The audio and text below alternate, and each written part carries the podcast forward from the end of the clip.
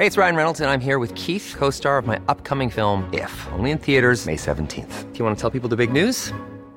All right, I'll do it. Sign up now and you'll get unlimited for $15 a month in six months of Paramount Plus Essential Plan on us. Mintmobile.com slash switch. Upfront payment of $45 equivalent to $15 per month. Unlimited over 40 gigabytes per month. Face lower speeds. Videos at 480p. Active Mint customers by 531.24 get six months of Paramount Plus Essential Plan. Auto renews after six months. Offer ends May 31st, 2024. Separate Paramount Plus registration required. Terms and conditions apply if rated PG.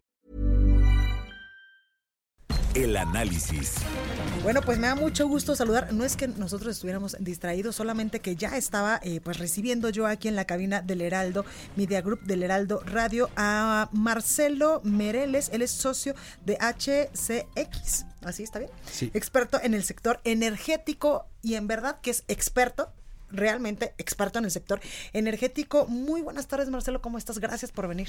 Hola Blanca, pues muchas gracias por, por, por invitarme y este felicidades al grupo El Heraldo por la edición número 1000 de su periódico el día de hoy.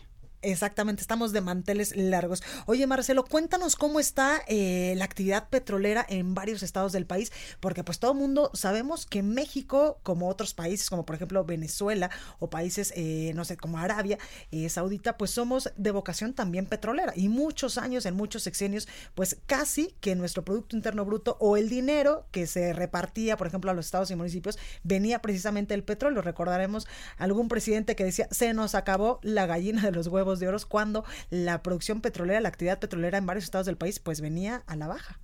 Sí, claro, pues sí somos, somos, hemos sido históricamente un país petrolero, aunque afortunadamente en los últimos 30, 35 años la economía del país también se ha diversificado Sí. mucho. Entonces, en términos de porcentaje del PIB, ya la actividad petrolera eh, viene siendo menos importante, pesa menos, lo cual es muy bueno, mientras, menos diver- mientras más diversificada Sí, una claro. economía mejor, pero por otro lado, en temas fiscales sí seguimos siendo un país que, que dependemos mucho para la parte de impuestos, dependemos mucho de la actividad petrolera. Y obviamente ya cuando lo bajas a nivel estatal, hay muchos estados que sí la actividad petrolera es de las dos o tres eh, eh, principales actividades Como de ese estado. por ejemplo. Como Campeche, como Tabasco, Tabasco. tal vez un poco menor medida Veracruz, Tamaulipas y los, y los otros estados que tienen refinerías, que algunos son estados más industriales, entonces todavía pesa menos porque son, están más diversificados. Pero esos estados, este, realmente, a los estados petroleros, realmente los que, so- los, los que están más involucrados en la exploración y producción, pues sí les ha golpeado mucho los últimos años. Ha habido dos, dos mini crisis, así les podemos decir, ni tan mini, pero dos crisis, este, una en, un- una en 2015 y otra, y otra en 2018. Entonces, este, pues han estado muy golpeados. Estaba yo viendo que de 2015 a 2018 el promedio nacional de crecimiento fue de 2.4% anual en estos tres años. En Campeche, por ejemplo, y en Tabasco, en los dos estados, e- en esos tres años eh, decrecieron, o sea, se contrajo la economía 5.7% anual, o sea, cada año de esos tres años.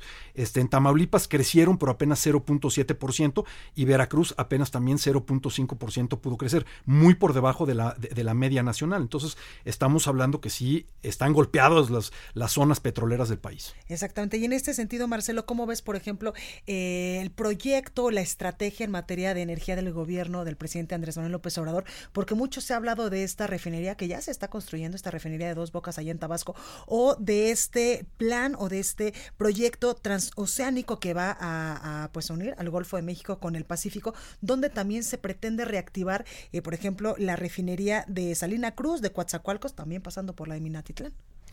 Sí, este, efectivamente, este, este gobierno ha puesto mucho énfasis en, el, en, el, en, en- en la industria energética y pues parte de su plan, parte importante de su plan de reactivación de la economía o de impulso económico tiene, pasa por el sector energético. Eh, yo, yo creo que está bien, yo creo que, que me parece bien que, que hay enfoque en el sector energético, yo creo que el país tiene mucho más que dar en el sector energético. Lo que yo no estoy tan seguro es de los cómo. Eh, eh, este gobierno está buscando digamos, revivir o, o- o fortalecer mucho la posición de Pemex y CFE, que yo creo que está bien, deben ser empresas que sean, que, que sean fuertes, pero no en detrimento de la participación de los privados. Y ahí es donde yo veo que en, en este gobierno ha habido pues posturas un poco encontradas al interior, pero, sin, em, pero definitivamente hay, hay un eh, sector amplio dentro del gobierno que pues pretende eh, eh, cerrarle, digamos, las puertas a la inversión privada.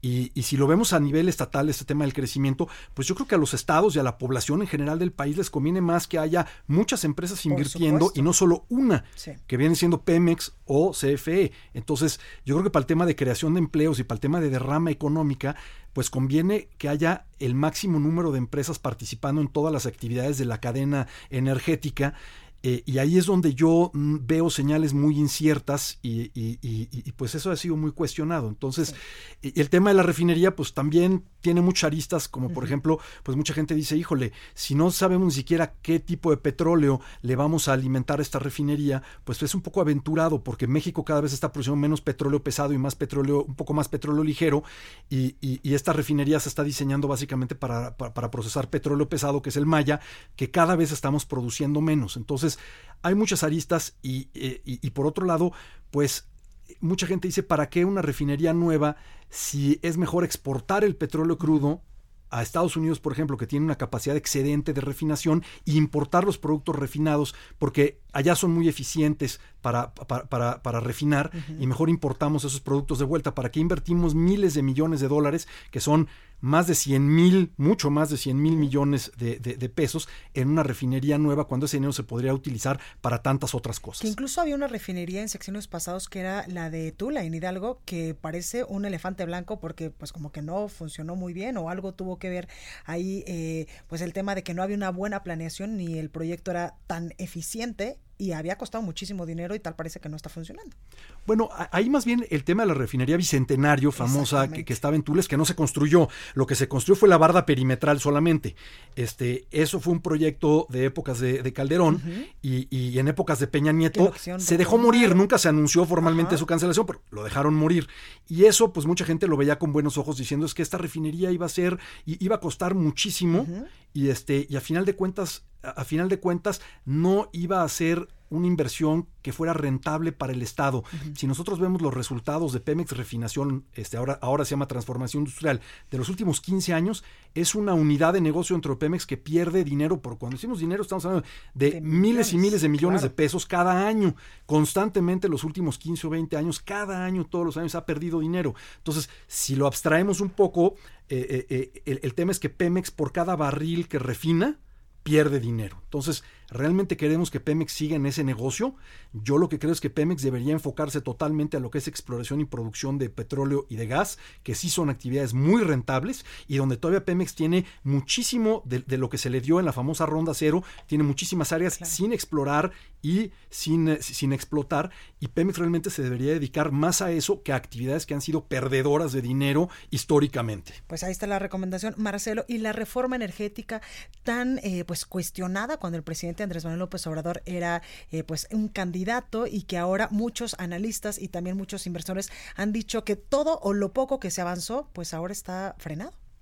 Sí, exactamente, está frenado, no está cancelado porque no han querido cancelar Exacto. ninguna de las de, de las de, de, las leyes, pero a través de los a través de los órganos reguladores y a través de la misma Secretaría de Energía, pues básicamente está en pausa, entonces no se han relanzado nuevas licitaciones para bloques de exploración y producción, no se han relanzado las, las licitaciones de largo plazo para, para energías renovables, para el tema eléctrico, ni las licitaciones para las líneas de transmisión que se necesitan mucho en el país para poder transportar la electricidad de donde se produce a donde se consume. Entonces, pues sí, a, a, a este eh, eh, aunque no se hayan revertido las leyes, la, la, reforma energética, digamos ahorita, en gran parte del, de, del sector está pues es, está suspendida, está en pausa. Bueno, y ahí también perdemos porque no podemos eh, competir, por ejemplo, a nivel internacional, cuando tú no lo has dicho, pues hay muchos estados del país que tenemos todo para ser un eh, pues un referente a nivel internacional en el tema del petróleo, sabiendo exactamente con lo que nos acabas de decir a qué se apostarle y a qué no. Exactamente. Y otro tema de competitividad, ya que hablas de eso importantísimo, es la electricidad. Sí. Los precios de la electricidad le afectan a toda la industria. Entonces, si México quiere ser un país exportador exitoso, si queremos apuntalar nuestra industria automotriz que genera muchísimos empleos y muchísimas divisas, si queremos apuntalar la industria turística, todas las industrias utilizan electricidad. Y a medida que la electricidad va siendo más barata, uh -huh. pues somos más competitivos. Totalmente. Y el problema, el problema es ese, que todos estos nuevos proyectos eh, eh, de generación, sobre todo de renovables, eh, estaban siendo muy baratos. De hecho, en el momento en el que se hizo la tercera subasta de, de, renovables, eh, hace unos años, se, se, ofertaron los precios que eran los más baratos del mundo en ese momento. Estamos hablando de alrededor de 20 centavos por kilowatt hora. Eh, por megawatt hora, cuando, cuando el promedio de CFE está alrededor de 85 o tal vez un poco más arriba. O sea, estamos hablando que se están ofertando precios que son la cuarta parte de lo que le cuesta a CFE generar. Entonces, mientras más tengamos de esta nueva capacidad que es más barata, pues más va, va a bajar el precio promedio de electricidad y más competitivo será el país. Oye, Marcelo, en otro tema también relacionado, por supuesto, con los energéticos, ¿qué tan benéfico fue que, por ejemplo, ahora no solamente podamos ir a cargar gasolina a Pemex, que tengamos ahora varias marcas en el mercado para que nosotros podamos elegir exactamente cuál nos conviene más? Pues mira, es que yo soy, yo, soy un, creyente total en, la importancia de la competencia en todo. Entonces, en cualquier cosa, mientras tengas competencia, siempre va a tender a haber mejoras. Entonces, el hecho de que tú ahora puedas escoger ir a una estación de Pemex versus una estación de cualquier otra marca, pues de entrada hace que las estaciones de Pemex eh, con, bandera de Pemex estén esforzando más en darle mejor servicio este, a, los clientes. Y también, obviamente, comienza a haber diferencias en los productos en los productos, porque aunque muchos le compran sus gasolinas a Pemex, lo, lo adicionan con aditivos que ellos tienen patentados que hacen que tu motor esté mejor, que rinda más el kilometraje y la gente se comienza a dar cuenta de eso cuando comienza a ver, oye, antes un tanque me duraba X y ahora me dura un poquito más porque lleno en X, en, con X empresa. Entonces, eso también pues, eh, obliga a Pemex a no quedarse atrás y a que todo el mundo siga innovando. Cualquier economía que tiene monopolios es una economía que se tiende a estancar y donde hay competencia siempre hay mayor innovación y mayor mayor, sobre todo, mayor calidad y mayor eh, eh, eh, mayor calidad y mejores precios para todos los consumidores, que a final de cuentas es lo que más importa. Pues ahí lo tenemos. Como ustedes pueden escuchar, sí es un especialista neto en el sector energético. Marcelo Mereles, socio de HCX. Gracias por estar esta tarde con nosotros aquí en República H. Al contrario, Blanca, gracias a ti. Gracias. When you make decisions for your company, you look for the no-brainers. And if you have a lot of mailing to do, stamps.com is the ultimate no-brainer. It streamlines your processes to make your business more efficient, which makes you less busy. Mail checks, invoices, legal documents, and everything you need to keep your business running with stamps.com. Seamlessly connect with every major marketplace and shopping cart Schedule package pickups and see your cheapest and fastest shipping options from different carriers with rates up to 89% off USPS and UPS rates. And with the stamps.com mobile app, you can take care of mailing and shipping wherever you are. Make the same no-brainer decision as over 1 million other businesses with stamps.com. Sign up with code program for a 4-week trial plus free postage and a free digital scale. No long-term commitments or contracts. That's stamps.com. Code program.